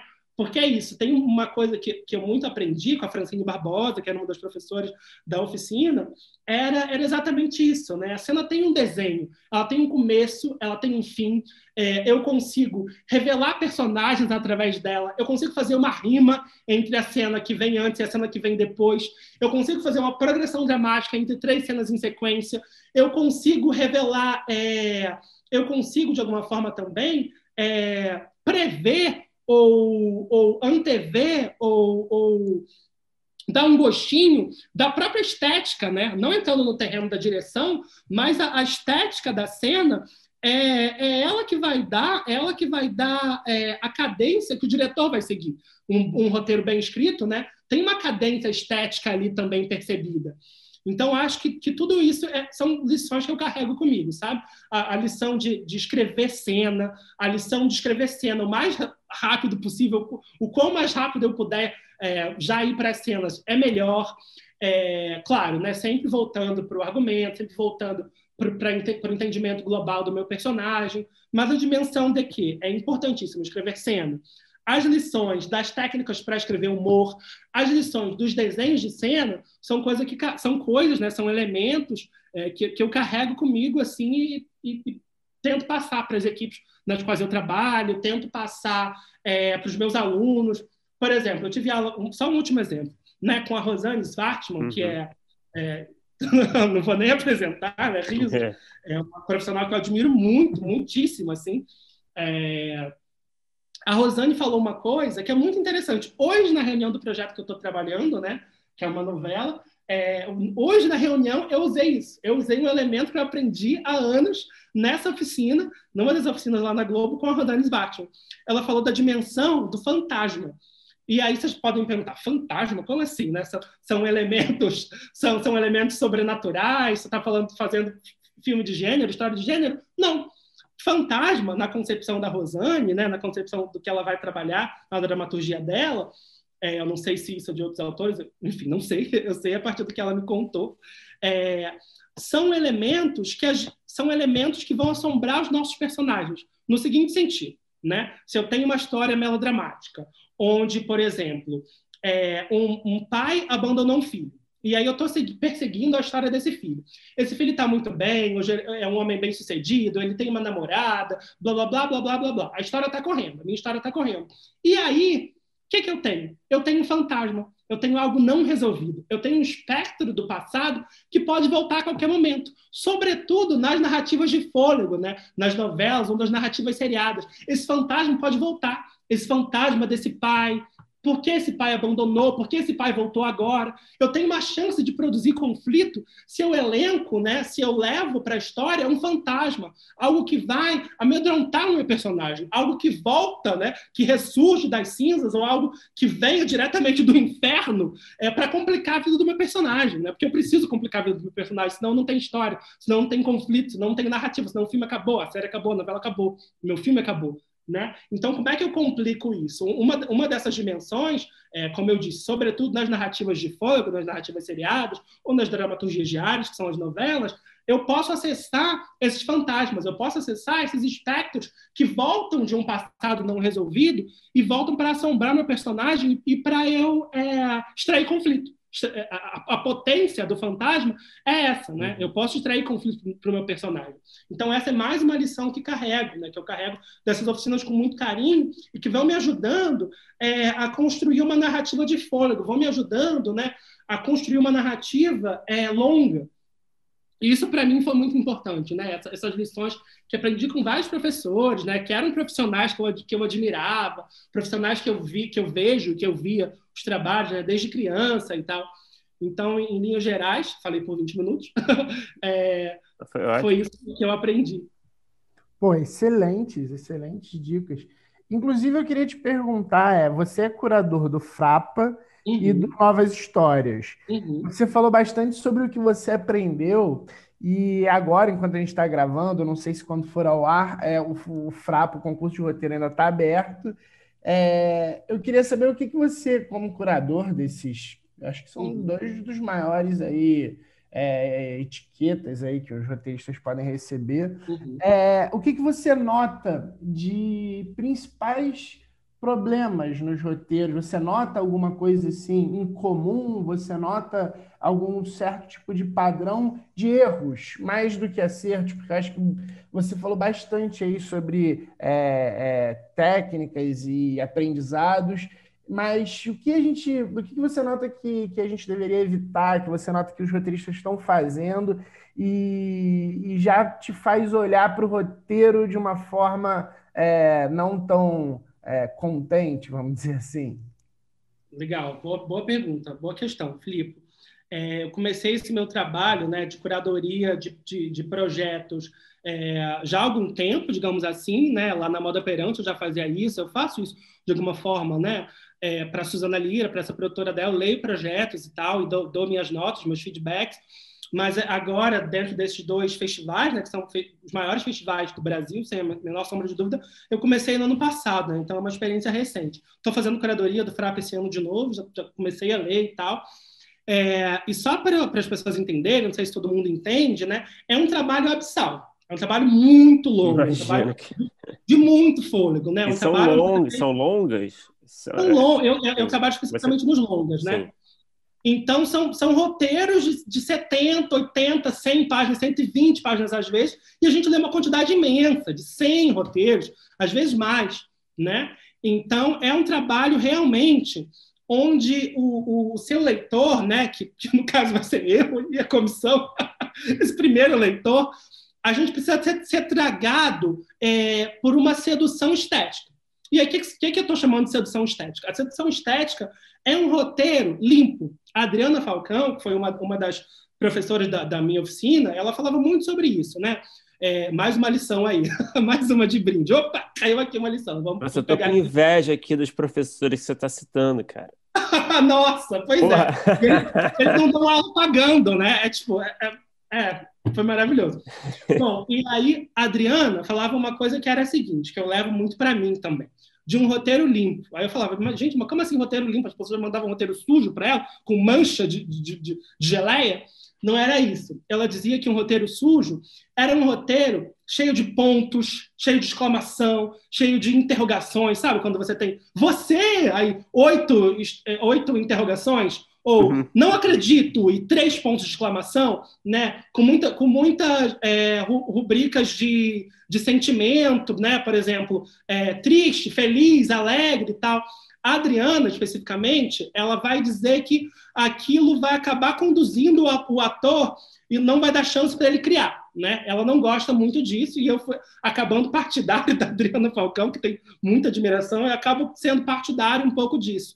Né? E aí eu chamo de roteiro limpo, que ela chama, né? mas para além disso, é um roteiro bem escrito bem formatado. Isso, para mim, é, é, impressionante dos roteiros, dos melhores roteiros que eu li né, do ano passado, é, no FRAP, no, no Novas Histórias, todos eles tinham um apuro, que eu estou chamando aqui de estético, é, muito forte. Né? Tinha um roteiro, que eu não posso falar o nome, né, por razões óbvias, que era um roteiro lindo, lindo, lindo, lindo, muito, muito, muito bem escrito, muito bem escrito. Acho que um dos roteiros mais bem escritos que eu já vi na minha vida. Né? O roteiro acabou não indo para frente é, pela seguinte razão: o roteiro não se passava no Brasil. Isso também é uma ótima dica, né? É, era um roteiro que não tinha nenhuma cena no Brasil e um roteiro que não tinha nenhuma relação com o Brasil, nenhuma, nenhuma, nenhuma, nenhuma, nada. Não tinha menção a Brasil brasileiro, sabe? Se você fizesse uma busca no roteiro, não tinha Brasil brasileiro, Rio de Janeiro, nada, nada, nada. Poderia Enjoada, não tinha. Nada. Aquele roteiro poderia poderia estar num concurso em Londres tranquilamente, poderia estar num concurso na Guiné-Bissau tranquilamente né? Então acho que isso é importante também. Você não precisa, claro, né, pensar sobre samba, caipirinha, não é nada disso. Mas de alguma forma você você localizar, né? Claro, né? Se for um roteiro é, é, é experimental ou, ou, ou, um roteiro é, de gênero ou um roteiro que se passa numa outra galáxia, tá tudo bem, tá tudo certo. Mas assim, se se passar num outro país não tiver nenhuma relação com o Brasil, eu acho que a banca tende a olhar com outros olhos, sabe? Tende a olhar com os olhos de hum, estamos no Brasil, né? Vamos tentar aqui, de alguma forma, achar uma relação com isso. Mas, enfim, né, voltando aqui, vou elencar alguma, algumas questões. Né? Eu acho que esse apuro estético, que eu estou chamando de estético, mas é um apuro né? É, da boa grafia, é, é um, um, apuro é, de ser bem escrito, é um, um apuro de pensar realmente é, a descrição das cenas, muitas cenas sem descrição, né? só já chegando no diálogo. Mas como assim? Onde esse, onde esse diálogo está se passando? Né? Como esses personagens estão se relacionando uns com os outros? Que se, se relaciona, é, que tem uma, um link aí até mesmo com o teatro, talvez, eu não sei ao certo, não sei de onde vem isso. Mas muitos roteiros eu, eu percebi que tem, é, que tem esse problema, né? essa falta de apuro estético. E aí, um segundo ponto, né, que eu já falei. Ô, Michel, deixa eu só te interromper um minutinho, só para aproveitar a sua deixa. Esse negócio de apuro estético, né? É, falando disso ainda, por exemplo, é, agora vou aproveitar para matar minha curiosidade aqui. É, uhum. Essa, por exemplo, a coisa da rubrica mais objetiva é, versus a rubrica é, mais poética ou a rubrica com comentário do autor. Como é que você vê isso dentro desse contexto de, de, de concurso? Uhum. Olha, eu tendo, eu, mas eu sou, enfim, cada roteirista vai ter seu método, né? Eu tendo a gostar de, de, de descrições mais poéticas, mas que me deem uma imagem, né? Eu acho que um bom roteiro ele constrói imagens é, na cabeça de quem está lendo, sabe assim? Então, se, se esse roteiro ele me dá uma imagem a qual eu consigo depreender, a qual eu consigo visualizar, eu acho gol, eu acho assim um golaço. Agora, se tem um roteiro né, onde, onde, onde é uma informação que eu não consigo ver, é, João não estava lá, né, eu, eu, eu, tendo a me afastar. É algo que o Jorge Furtado também falava muito, né, nas aulas que tive com ele. É, se, se, tem algo que eu não consigo filmar, ou que a minha cabeça não consegue acessar, ou que eu não consigo construir uma imagem mental na minha cabeça, que eu não consigo construir esse filmezinho, né? Porque você está me narrando ali um filmezinho. Então, se eu não consigo, se eu leio e eu não esse filmezinho não passa na minha cabeça, eu tenho um problema aí. Eu tenho, hum, mas o que, que ele estava querendo dizer exatamente com isso? Né? Eu uhum. fico eu, eu, fico ressabiado com isso. Eu sei que pode parecer subjetivo, mas eu acho que quanto mais explícito a mensagem que você quer passar, né? Quanto mais explícito aquele filmezinho que está na sua cabeça, né? A gente, a gente é o primeiro espectador do nosso filme. Então a gente precisa passar com muita precisão o que, que a gente está vendo. A gente está vendo, né? Quando a gente escreve, a gente está visualizando. E acho que quanto mais precisão a gente passa para passa os nossos dedos, o Tiese, que é o Ricardo Tiese, que também já esteve aqui, que foi meu chefe em temporada de verão, ele falava muito disso, né, da linguagem dos dedos. Quanto mais os meus dedos conseguirem, é, e aí vocês não estão me vendo, mas eu estou fazendo o gesto do, do digitar, tá? ou do datilografar, para quem é velho igual a mim. É, enfim, o, o, os dedos, né, eles têm uma, uma forma específica de contar. Então, como é que a gente tira aqui o nosso filminho da cabeça e passa ele para o papel? Através dos nossos dedos. E se a gente conseguir deixá-lo de, da forma mais explícita, a gente conseguir, a gente conseguir é, uma coisa que a gente tem falado muito no trabalho que estou fazendo agora é não deixar erro para má interpretação. Não deixar margem, desculpa, não deixar margem para outra interpretação que não aquela que eu quero passar, né? Se, e se for subjetivo demais, se for poético demais, Bruno e Felipe, eu deixo margens, eu deixo muitas margens para outras interpretações. E essas outras interpretações podem mudar o sentido daquilo que eu estou querendo uhum. passar, daquele filminho que está na minha cabeça. Né? Uhum. Então, eu acho que eu gosto de um texto charmoso, de um texto bem escrito, de um texto que te envolve. Eu adoro, eu acho isso excelente. Eu acho isso importantíssimo. Mas, ao mesmo tempo, esse texto precisa ter uma é, clareza daquilo que você está querendo passar. Aquela mensagem que está querendo passar não pode ser mal, inter mal interpretada, ou não pode ser interpretada de uma outra forma. Né? Senão eu tenho um outro filme, não é aquilo que você está querendo me passar, e não é aquela história, possivelmente não vai ser aquela história que você está querendo me contar naquele roteiro. É, respondi? Não, super Muito respondi, bem. só que eu acho que eu te atrapalhei, porque você ia continuar a listar, eu não. acho, outras. Tá, você eu, vou, já... eu vou listar, eu vou voltar. é... tá adorei, é... tá adorando. Legal. É, e aí, é, meninos, Bruno e, e, Filipe, tem uma coisa também é, que às vezes, e aí não sei, né, porque os, os roteiros têm, um, um, têm uns deadlines muito específicos, e talvez você vê que a, aquele roteiro ele, ele ainda não está pronto, no sentido de que é, ele falta é quase como se ele tivesse é, sido parido a força, sabe? Você fala, opa, mas já acabou?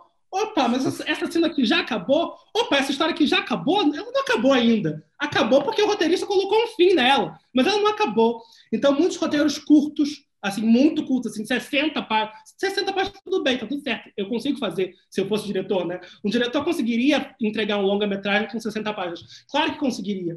Mas, mas eu consigo perceber que aquela história ainda não foi contada em sua plenitude, sabe? As histórias, você percebe que ainda faltava um tempo é, de maturação da própria história, né? Faltava um tempo ali de ficar um pouco mais com aqueles personagens, sabe? Eu preciso ficar um pouquinho mais, é, porque os personagens, às vezes, né, e por mais que possa parecer um papo clichê ou papo de esquizofrênico, é, ouvindo voz, né, os personagens agem mesmo. É, se o personagem está bem construído, ele vai te contar a história que ele, que ele quer contar. Né? Às vezes você enxerga a mão do roteirista numa opção é, que, o, que um personagem não teria. O personagem não faria isso, o personagem não agiria daquela forma. O personagem que você construiu, que você mesmo construiu. Então, eu acho que, que às vezes tem uns erros, né? pelo menos eu percebo, é, uns erros que vão muito nesse caminho, que vão muito nesse sentido, sabe?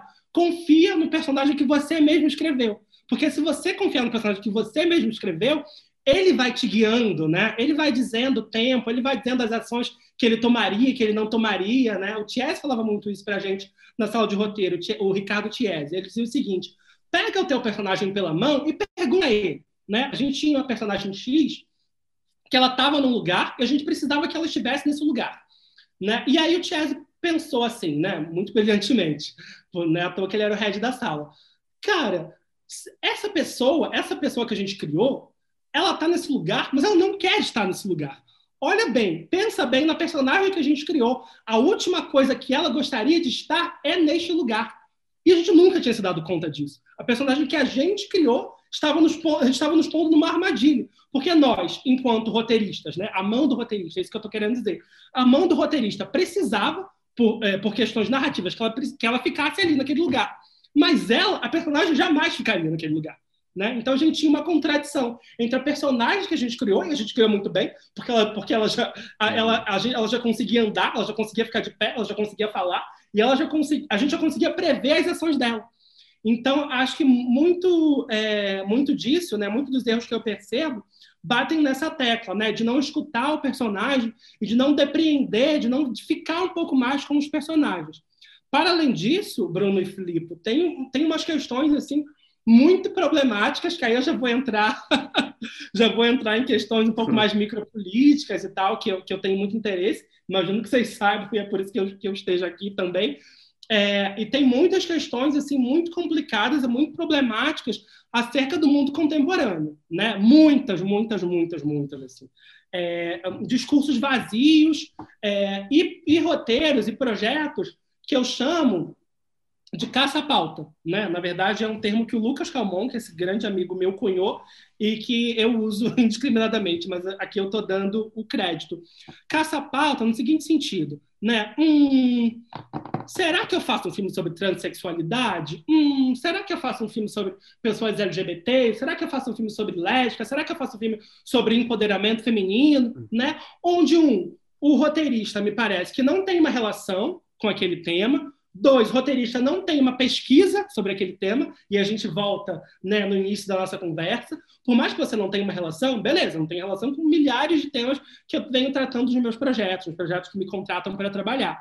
Mas como é que eu acesso essas subjetividades outras, né? Me parece que tem muitos projetos que faltam pesquisa mesmo. Falta conhecimento sobre aquilo que você está tratando, falta conhecimento sobre aquela temática, sobre aquela bandeira que você está levantando. Ou não, se você não estiver levantando, tudo bem. Né? Não estou aqui dizendo que todo cinema precisa ser engajado e tal. Mas só que me parece é, que os discursos ficam vazios, que o tema vem antes do personagem, tá tudo bem, né? Beleza, você pode, o tema pode vir antes do personagem, tá tudo certo. Mas quando o personagem vier, quando você encontrar, você precisa, pelo menos para mim, né, é algo que eu defendo nos meus trabalhos e tal, nas minhas aulas, você precisa respeitar a subjetividade do teu personagem. E aí eu vou dar um exemplo para sair da abstração e chegar na prática, né? É, mulher fantástica, uma, uma, ai meu Deus, não lembro, é Garota Fantástica, se eu não me engano, ou uma Mulher Fantástica, não lembro, porque tem os dois. É, uma Mulher Fantástica, se eu não me engano. Você está falando do filme, filme chileno, não? Isso, exatamente. Ah, sim, foi é, é mulher. É, sim, sim. Pronto. então, mulher. esse filme, ele, ele contradiz o que eu estou dizendo, mas ele é, se arrepende depois. E eu vou explicar o porquê. Porque é o seguinte: o diretor, né, é, ele queria fazer um filme é, sobre luto, sobre uma pessoa que não pudesse é, chorar, prantear a morte de alguém muito querido para ela. Né? A ideia central para ele era, era essa, era sobre isso que ele queria falar, sobre a impossibilidade de uma pessoa prantear a morte de um ente querido. Esse era o tema. Né? E aí ele foi tentando complicar essa narrativa. Como é que eu complico isso o máximo que eu puder no mundo contemporâneo? Opa, transexualidade, né? Esse corpo transexual, essa mulher transexual, que por muita gente não é vista como humana, ou é vista como menos humana, ou é vista como uma, uma abje, é, como, é, abjeção, ou é vista como menor, ou é vista como uh, uh, uh, à margem da sociedade, ele queria falar exatamente desse corpo, né? desse corpo que é marginalizado, digamos assim. E aí ele partiu dessa ideia, né? que era uma pessoa não podendo prantear o seu morto, não podendo prantear alguém que ama muito, e ele chegou até o tema da transexualidade. Ora, ele partiu primeiro de um tema para depois chegar no personagem, né? Só que aí ele se corrigiu. Sabe o que, que ele fez? Ele chamou a atriz e a atriz ela foi consultora do projeto, né? Ela foi ali é, trocando com ele até chegar nas melhores formas de revelar aquela personagem, até, melhor, até, até chegar nas melhores formas de garantir a subjetividade daquela personagem, até chegar nas melhores formas de traduzir aquela personagem em imagens. Então, são os filmes, é um filme que vai trazer também umas imagens surreais, vai trazer uns inserts um pouco mais artísticos e performáticos, porque tinha a ver com a, com a, com a, com a transexualidade da própria atriz, né? com imagens que a própria atriz estava trazendo também para o diretor e roteirista. Então, é um filme que ele parte de um tema é, e depois, quando chega no personagem, ele vai trocar com o personagem, ele vai pesquisar o personagem, ele vai fazer junto com o personagem, né? Ele vai criar uma conexão com o personagem. Então é um filme que muito bonito para mim, assim, eu acho um filme belíssimo. Mas me parece que muitos projetos, né? E aí uns projetos que já estão aí, que já estão filmados, que eu não vou aqui ficar falando mal dos coleguinhas, mas eu conheço vários. é, alguns, alguns, projetos que já estão filmados e alguns projetos é, que eu tenho visto nesses festivais, né? Nesses festivais de roteiro que eu tenho feito curadoria, né? É, é uma, um desconhecimento acerca do, do tema que está tratando ou roteiros, projetos que estão, que estão em completo descompasso com a zeitgeist, né? com, com o espírito do tempo contemporâneo. Totalmente em descompasso. Né? Roteiros machistas, roteiros com personagens femininas mal construídas ou com personagens femininas que só estão a serviço de homens ou, ou personagens negros que estão, estão somente a serviço, a serviço de personagens é, brancos. Né? A gente teve, né, nesse, nesse, nesse ano passado, muitos roteiros, e aí muitos mesmo, tá? Quando eu falo muitos, eu não estou falando de cinco, não. Estou falando de 15, de 20. Roteiros que estavam tratando é, daquele quadro Redenção de Khan. Manja esse quadro? Redenção de Khan? Hum, que é aquela imagem. É, é, Deem um Google aí que vocês vão entender. É aquela imagem daquela mulher negra, é aquela mulher negra que tem uma filha, né? E, e essa filha, também negra, casa com um imigrante italiano e eles têm um filho que, é, que embranquece. Ah, então, ah, esse projeto de embranquecimento do Brasil. Então, eu li muitos roteiros, eu estou falando a verdade, assim, gente, mais de 15 roteiros que traziam esse quadro como elemento narrativo. Em algum momento, puf, botava esse quadro nos roteiros. Impressionante. Falei, gente, o que está acontecendo? Está todo mundo explorando a redenção de campo. Mas o que está acontecendo? Virou moda, o que está acontecendo? Esse quadro horroroso, né? essa ideia de embranquecimento do Brasil, essa ideia é, é, de, de, uma pátria que exclui pessoas pretas e tal, é, que nasce dentro de um projeto de nação, né? de um projeto absolutamente terrível de nação, e muitos roteiros que tentavam trabalhar ou, ou iam trabalhar como elemento narrativo esse, esse quadro. E muitos roteiros que faziam isso de uma forma brilhante, e outros roteiros que apenas o quadro surgia como uma ilustração, sabe? Uma vez que eu não, que eu não tenho conhecimento sobre o tema, uma vez que eu não tenho é, é, pesquisa sobre o tema, uma vez que eu não tenho vivência sobre o tema, uma vez que eu não tenho experiência sobre o tema, eu vou trazer essa ilustração, né?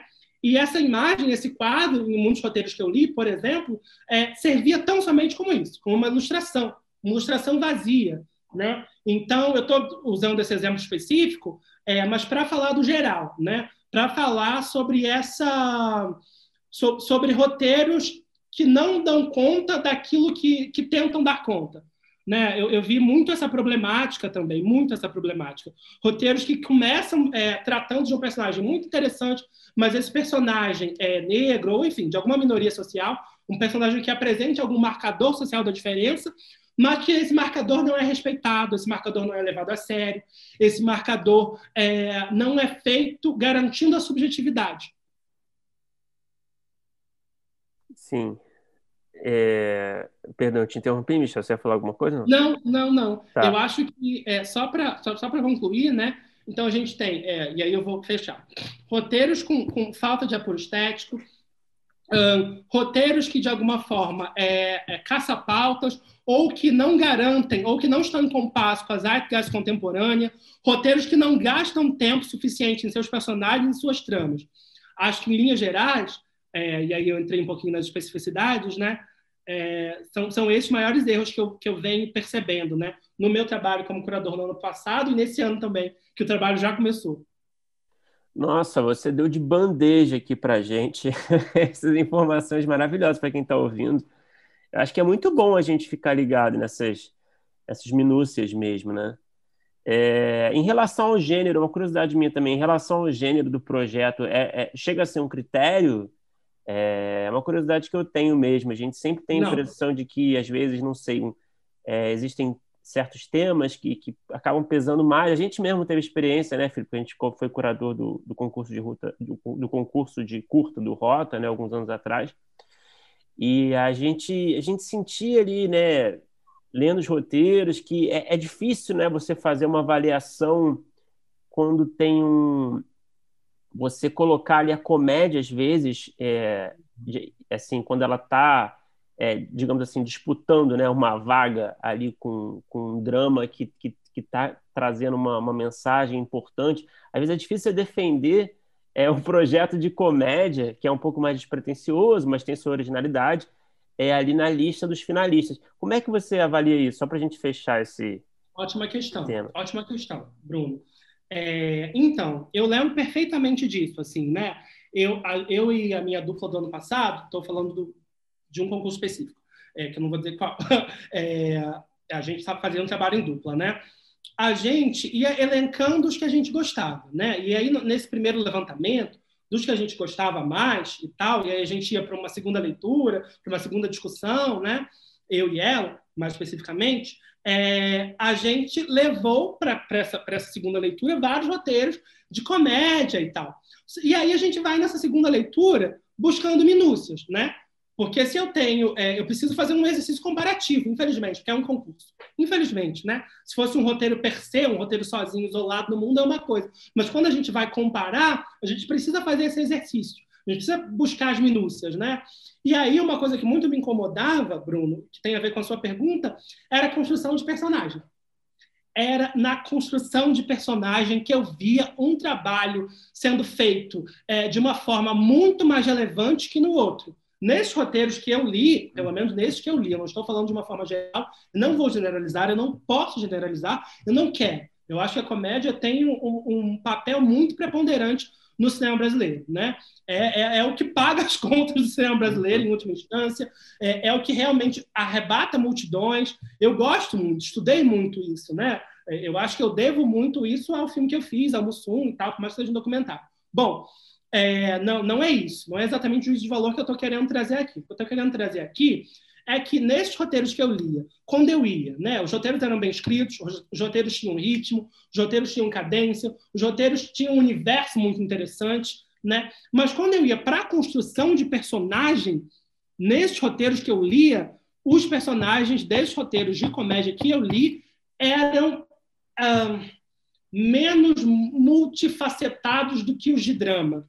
Né? Eu, eu, eu via ali algumas piadas machistas, eu via uma, construções racistas, eu via construções é, sobre, é, politicamente, é, que eu não concordava politicamente, eu via é, personagens tomando decisões apenas para garantir o riso do espectador, sabe? Eu não via tantas construções é, dramatúrgicas e dramáticas é, interessantes quanto eu via nos roteiros é, de drama. Né? E aí, nesse exercício comparativo, eu acabava indo, é, a gente acabava escolhendo, né? eu, pelo menos, falando especificamente do meu trabalho, tá? não sei como os meus colegas faziam. Eu acabava optando, geralmente, por roteiros de drama ou por roteiros que coadunavam, né? Roteiros que faziam uma, uma junção, ou roteiros que eram muito divertidos, mas não tinham o gênero comédia exatamente. Por quê?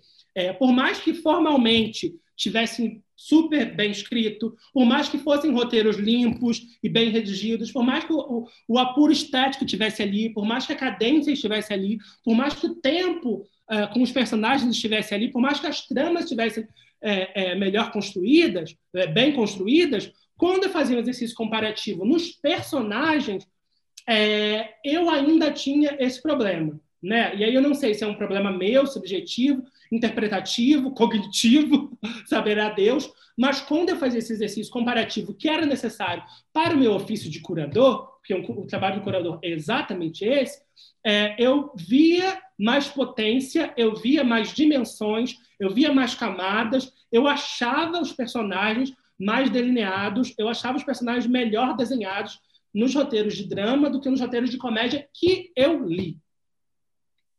Entendi. É, mais uma informação aí. Muito bom. Michel, é, a gente está se encaminhando para o final, é, ah. mas antes da gente entrar no bloco final, que não sei se você preparou alguma resposta ou vai ser mais espontâneo. Vai ser espontâneo.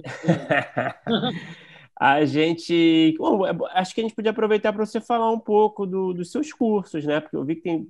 Acho que só na roteiraria tem dois cursos aí com inscrições abertas. Uhum. É, você pode usar o espaço aí para convidar a galera, falar ah, um pouco do. Legal. Pois é, eu, eu comecei nesse lance ano passado, né? Por mais que eu já tivesse dado aulas ali no, no doutorado e tal, mas não era exatamente de cinema, né?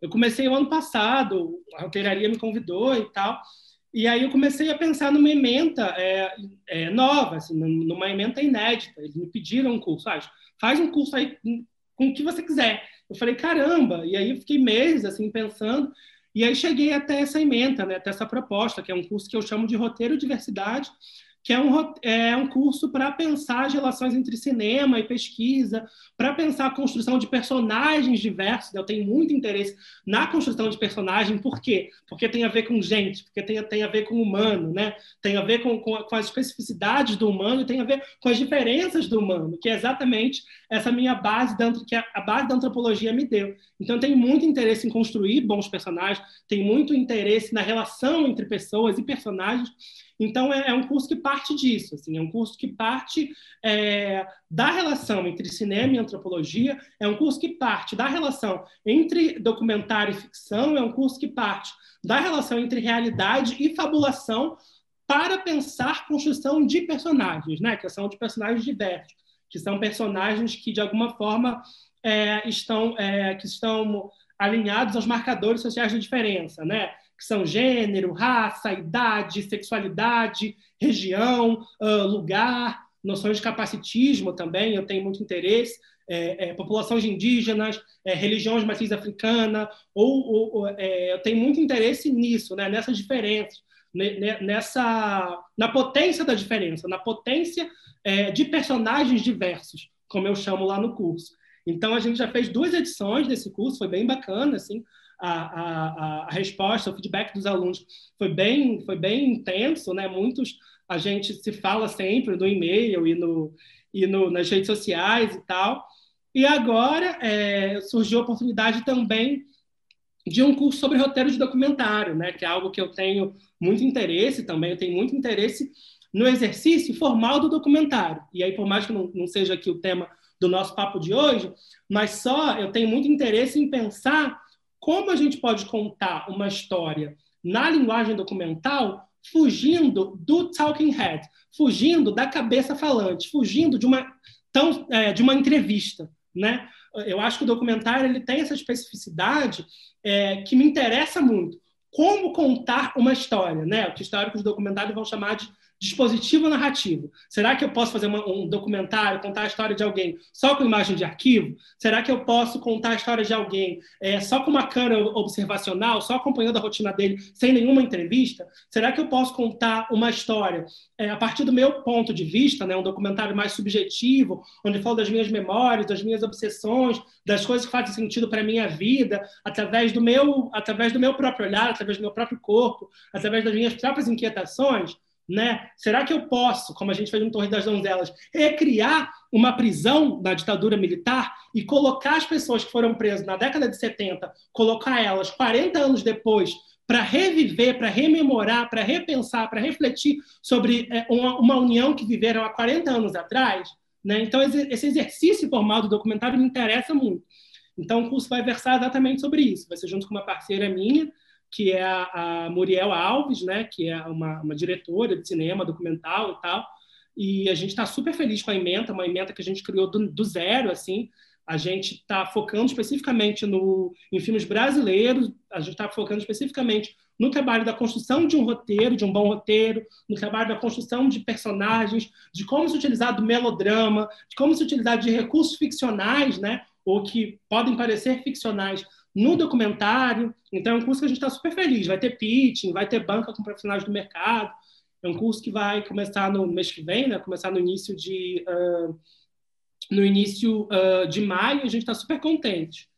E, enfim, em linhas gerais, é, são os dois cursos que eu tenho dado lá. O Pedro Reinato, coordenador pedagógico, também me chamou para dar fazer um laboratório com ele. Mas é um laboratório é mais de um, desenvolvimento de projetos, né? Então, hum. vai ser muito mais nesse lugar de, de consultoria, que é algo que eu tenho feito também, né? Eu tenho feito consultoria já para algumas coisas, tanto, tanto em questões raciais quanto em questões é, dramatúrgicas também, de roteiro.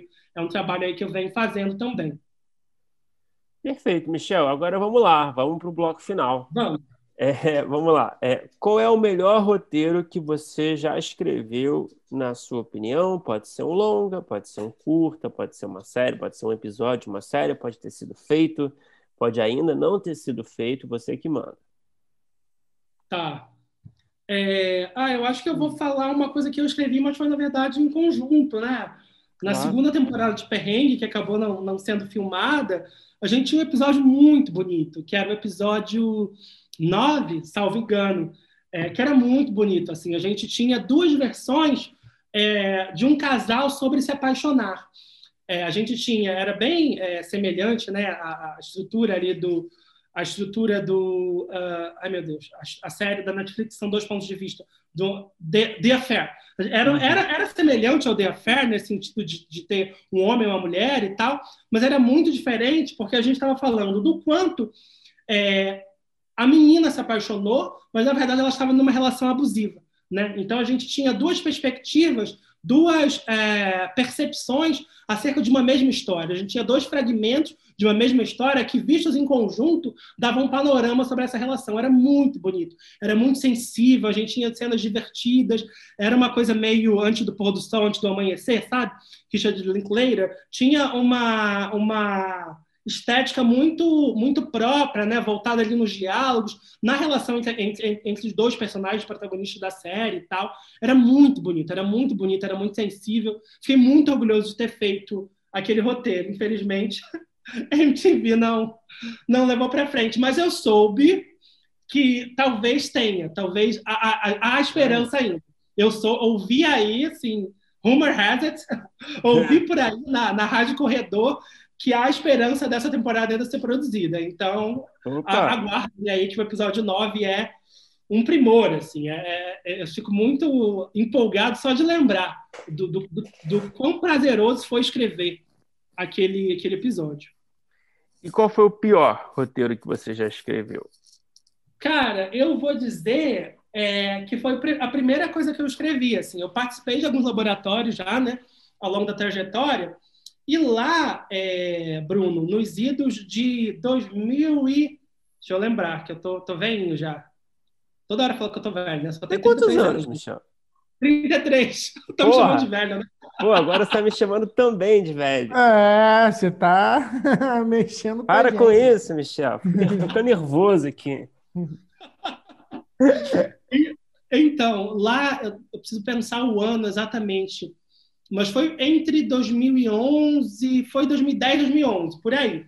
Eu escrevi um curta, né? Minha, primeira é, incursão, assim, foi um curta que eu desenvolvi numa aula, numa aula é, do Maurício Listovski, na ECO, na Escola de Comunicação, e foi um curta que eu tentei levar para frente, tentei produzir e tal. Tinha uma atriz querendo muito fazer, que era a Júlia Bernard, que fez Aquário, agora, né, recentemente, fez Aquários uhum. e tal, tá super despontando, mas na época estava começando também, meio que a gente estava começando junto, a gente tinha feito faculdade junto de Ciências Sociais, ela tinha feito o primeiro semestre, então a gente tinha uma relação, ela tinha feito um curta também, que eu fiz, que é o Fora d'Água, que eu fiz o Ciências de Direção, que é um curso que a gente fez na época da universidade e tal. Então a gente queria se ajudar, queria fazer, fazer coisas juntos, né? Eu como autor, tinha outra pessoa para dirigir, ela atuar e tal, a gente estava nessa vibe.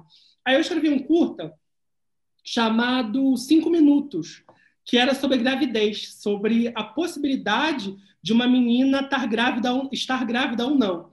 Era mais ou menos assim, né? Ela, ela desconfiava que estava grávida, essa personagem, e ela ia para um banheiro junto com a melhor amiga, né, para um banheiro da casa. Ela fazia xixi no, no, no, né, no, exame lá, né, no bastão do exame.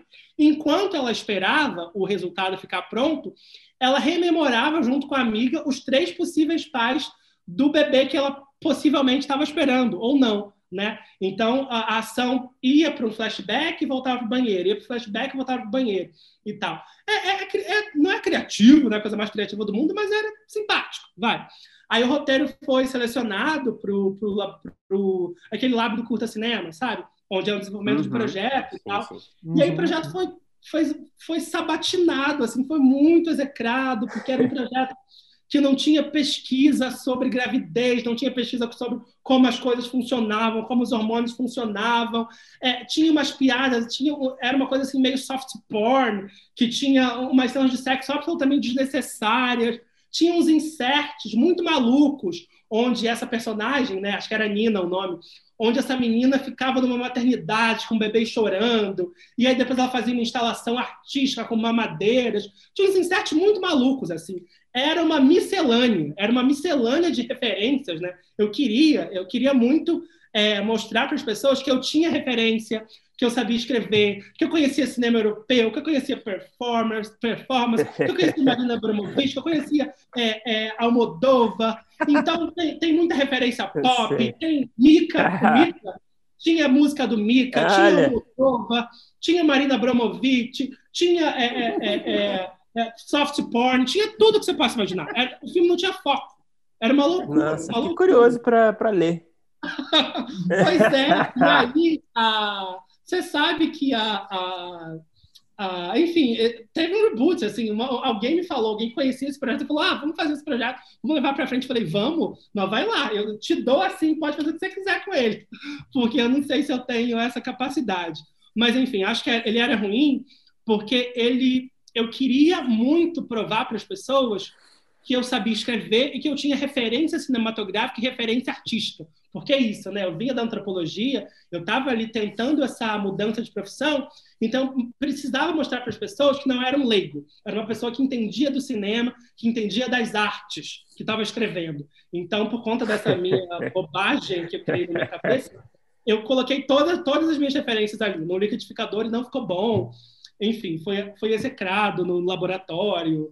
Eu lembro de um dos consultores falou assim para mim, é, foi muito humilhante. E eu não sei como é que eu, que eu persisti nessa área, ainda bem que eu persisti. Porque ele disse assim, olha, eu li o seu roteiro e é o seguinte, você é tão mais interessante que isso. não, né?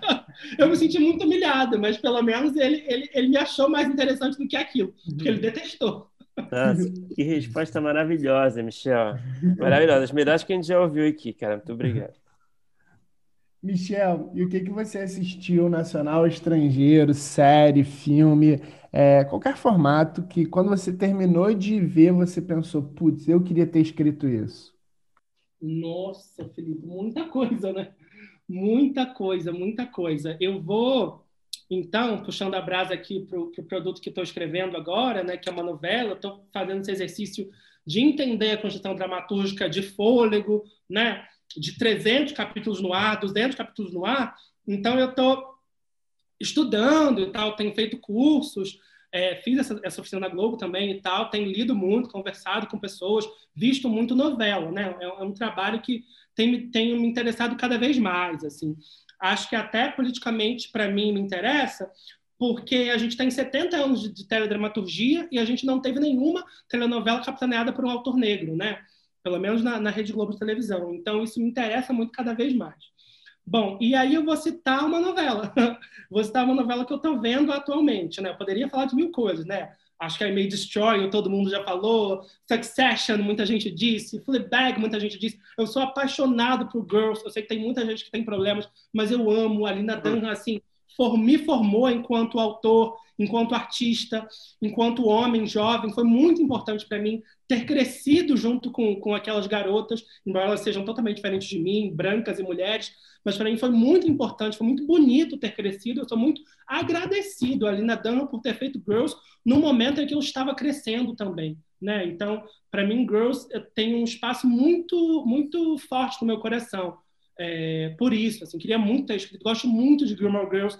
Acho a Amy Sharon Paladino um monstro, um monstro de tirar graça, de tirar humor, de tirar é, diálogos rimados e rápidos sobre um abacate, sobre um abacateiro, sobre a Hello Kitty, sobre pizza, sobre tudo e qualquer coisa. Ela consegue dar rima, consegue dar musicalidade, consegue dar graça a, a qualquer diálogo. Eu acho isso um talento que eu queria muito ter. É, mas eu vou citar uma autora que eu gosto muito, né?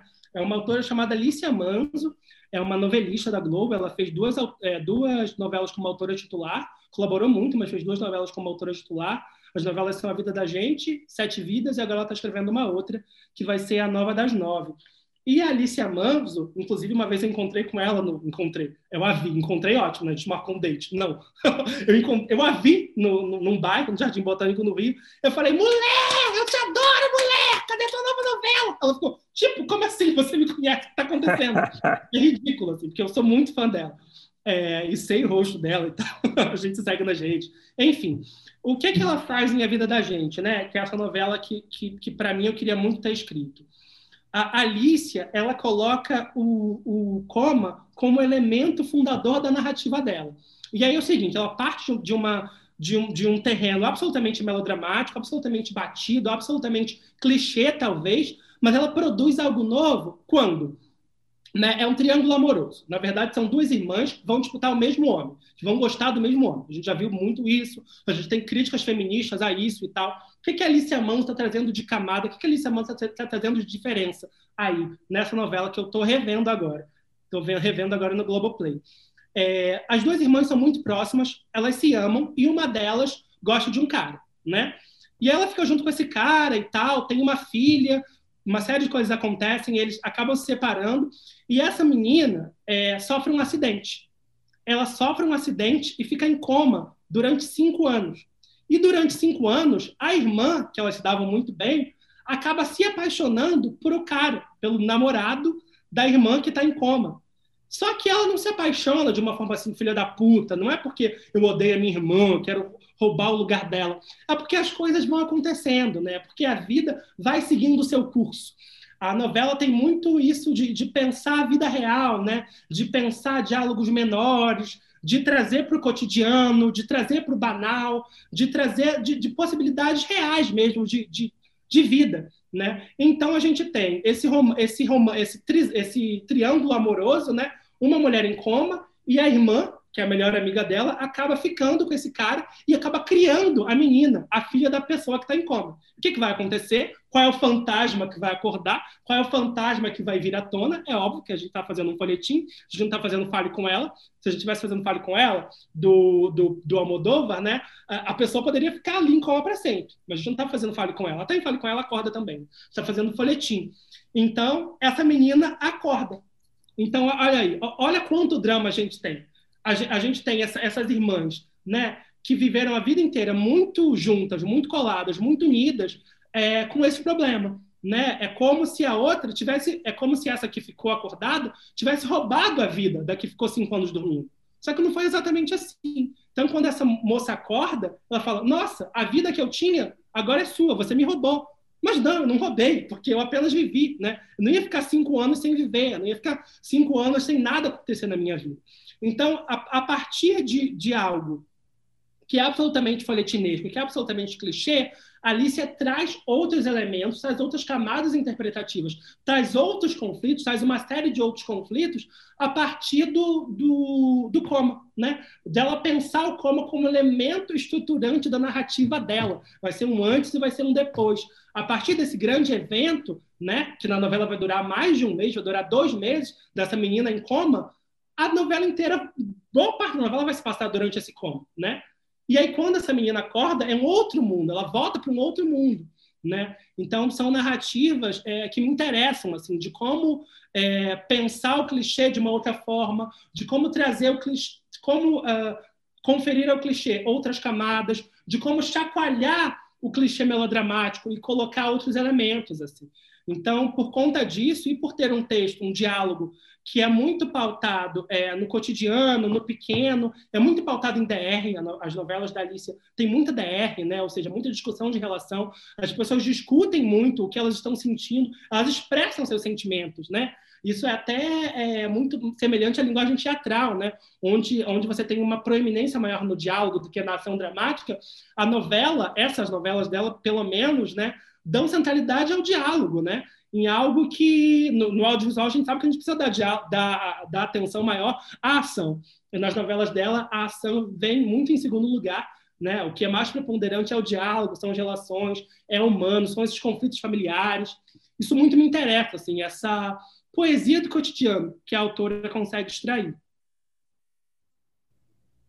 Bom, muito bem respondido também, uma resposta super diferente. E, Michel, para concluir, qual é o roteiro que você tem escrito, uma ideia que você tem desenvolvida que você ali não conseguiu realizar ainda, que está ali no topo da sua lista de desejo? Qual seria esse projeto? Ai, Bruno, tem vários. tem vários, assim, é, que, que eu estou aí tentando, conversando com o player e tal. Aquela coisa, né? Fazendo pitching, que é coisa de roteirista. Tem projeto aí? Tenho. Tem de drama? Aham. Uhum. De comédia? Tenho, claro. E novela? Sim, tenho, menino. Sabia?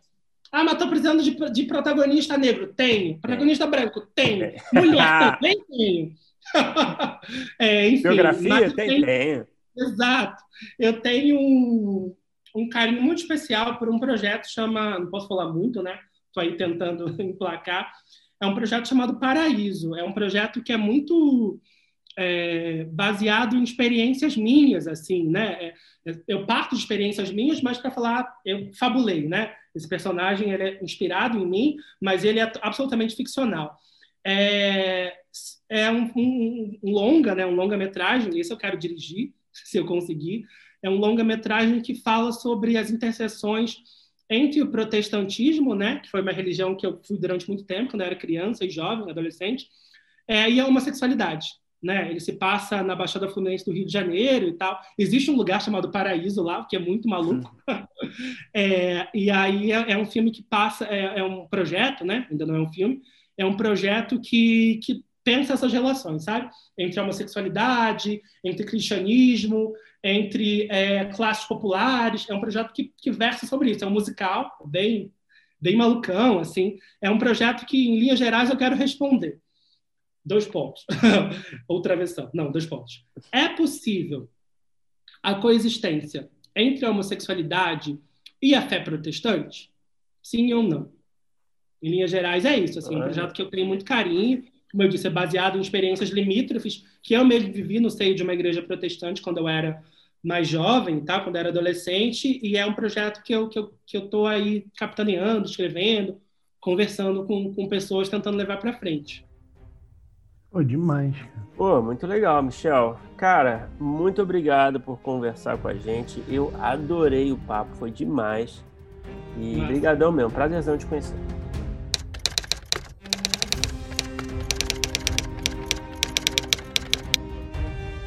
Opa, chegou até aqui? Muito obrigado por escutar. Não se esqueça de assinar o feed do primeiro tratamento no seu agregador de podcast favorito comentários, sugestões ou em busca de consultoria para o seu roteiro? Mande um e-mail para primeirotratamentopodcast.gmail.com que responderemos assim que puder.